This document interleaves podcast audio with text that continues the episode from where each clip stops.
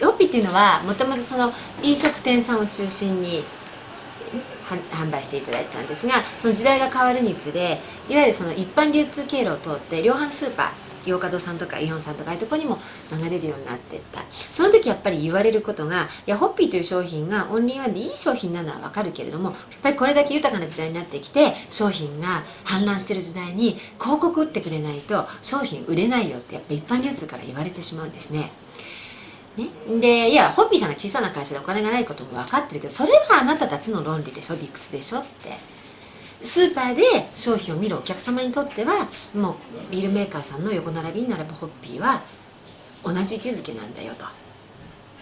やっぱり広告を打って知らしめてくれないとお客様は手に取らないんだよってこの会社のこの会社は貧乏会社だから広告打てないでも仕方ないわね。そんなそんなあんたたちの都合をお客さんには伝わらないよって言われて悔しかったんですけどそれはそうだよなと思って。でもビルメーカーさんみたいな巨大な、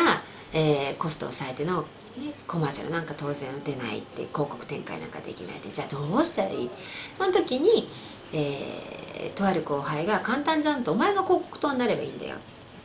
でその同時期に先輩がコミュニティ FM をあの世田谷でやってその中で番組をやってらして呼んでくださった。それが生まれて初めての私のラジオ経験だったんです。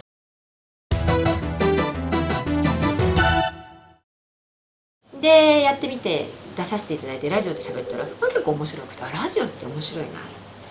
テレビ CF を打つことは無理だけれどもラジオならいけるな。小さい予算でできるので。それでえー、っとその当時お付き合いしてた代理店さんに伝えてラジオ広告やりましょうと。ただし条件があります。私を出してくれる曲。私を出してくれる番組。私が広告塔としてホッピーのことを語っていきたい伝えていきたいから。言ったら目の前の地元の TBS ラジオさんが手を挙げてくださって。であのその時大月莉子さんっていうパーソナリティがいらして今も活躍されてますけど。で彼女の番組大月莉子さんの「E ナイト」っていう番組にコーナーを設けていただいてそれは生だったんですけどね始めたっていうのがラジオでの反則それは私が出ていっての反則の始まりなんですね。で E ナイトがあの終わった翌年はご縁って面白くて E ナイトを作ってたプロデューサーさんが同じ TBS ラジオである日の高見沢さんの番組のプロデューサーもやってらしたである日高見沢さんがポロッホッピーのことをこのプロデューサーが別のとこで私の仕事をね担当していただいてることを知らずに高見沢さんがポロッと僕はホッピー好きなんだと言ったおっしゃってくださったまさかホッピーないよねってなぜ私やってたから TBS の局の営業局にホッピー冷蔵入ってたんですよ冷蔵庫にホッピーがで彼女が「ありますありますホッピーあります」って言ったところから発覚して E ナイトの次は高見沢さんとやらせていただいたんです実は。で2年3年ぐらいやったのかな。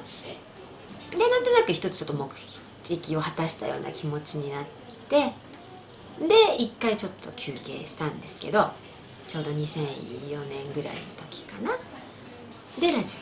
オ。でえっと次にラジオ復活するのは2006年の春なんですが。ちょうど2006年の年明けから新卒採用ちょっと2005年の秋ぐらいからいろいろと学生と触れ合うようになって2006年の年明け早々に新卒採用をやろう07入社の翌年の春入社の新卒を取ろう決めた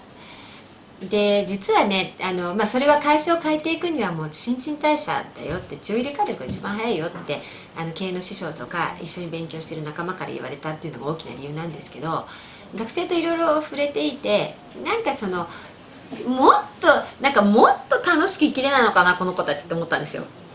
なななんか型にはまっちゃっててなんかあんまり夢も持てないでいるみたいでってなんか思っててなんか社会人になるっていうことはもうなんか一生出れない牢獄に入るみたいなような。でそれが嫌でニートになっちゃったりフリーターになっちゃったりとかあるのかなとですごいおこがましいんだけどその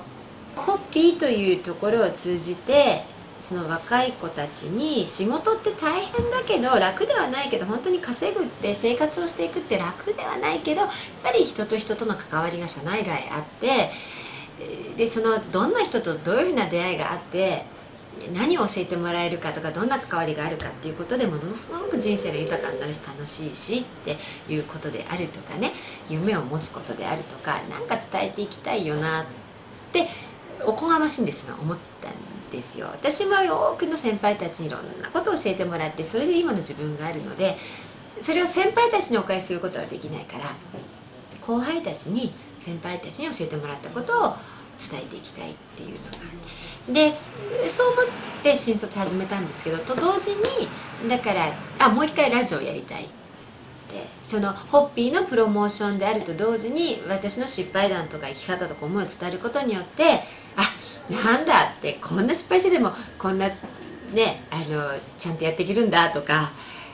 なんか私の失敗から勇気をもらってもらうとかなんか参考になるなとか思ってもらったらいいななんて思ってそんなことも伝えていきたいなと思ってラジオやりたいなと思ってたんですね。どっからやろうか。そしたら2006年年明けに確か2月頃だったんですけど日本放送さんの柿花さんと森永卓郎さんの番組柿花さんがホッピーファンだっていうとこがきっかけでゲストで呼んでいただいたんですよ。これは千載一遇のチャンスと思って。それ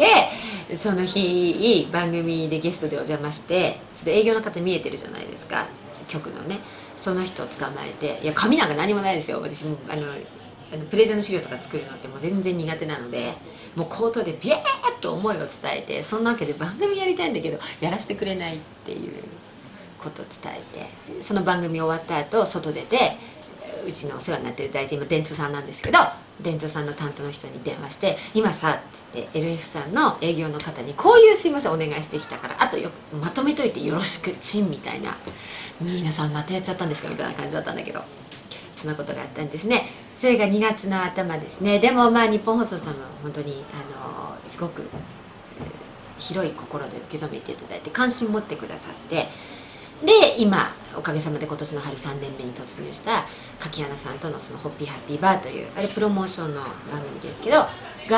4月には2ヶ月後の4月にスタートしたで、えー、とあれは月金帯の番組で毎週毎週テーマを書いてホッピーのことをお伝えしたりリスナーの方の質問にお答えしたり私の失敗談会社の出来事を通じて失敗談をお話ししたりっていうことで。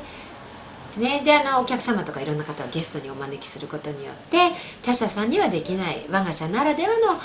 小さいんだけれどもでも絶対他の他社さんにはできないサービスをさせていただい